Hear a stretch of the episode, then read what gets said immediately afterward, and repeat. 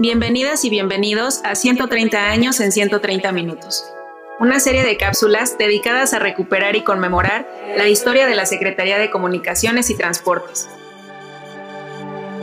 Hoy hablaremos sobre la obra pictórica de Juan O'Gorman en el Aeropuerto Internacional Benito Juárez.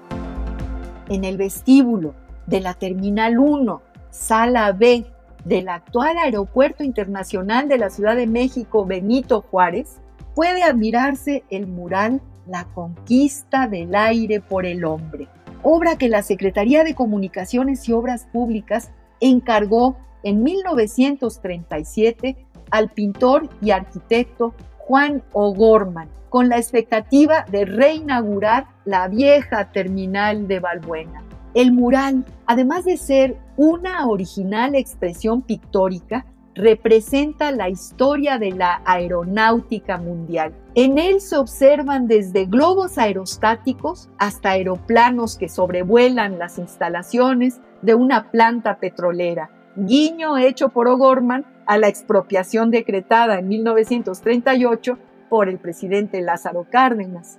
También en un primer plano se aprecian los protagonistas de la Odisea Aérea, los hermanos Wilbur y Orville Wright, así como Amelia Earhart y Charles Lindbergh, quienes sostienen una carta de navegación.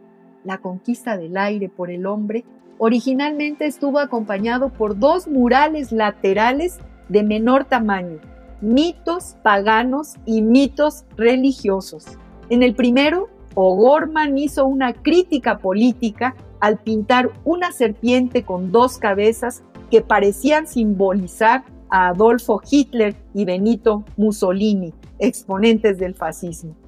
En el segundo mural, el pintor mexicano cuestionó la iglesia y sus dogmas. Cuando los frescos fueron expuestos al público, recibieron fuertes críticas, por lo que se decidió borrarlos, conservando únicamente la conquista del aire por el hombre, cuya riqueza como patrimonio cultural, artístico e histórico de México es innegable. Entérate de esto y más en El Mirador y consulta el tiempo y su memoria para tomar el pulso de 130 años de historia de la Secretaría de Comunicaciones y Transportes en el micrositio elmirador.sct.gov.mx. Gracias por escucharnos y hasta un nuevo episodio.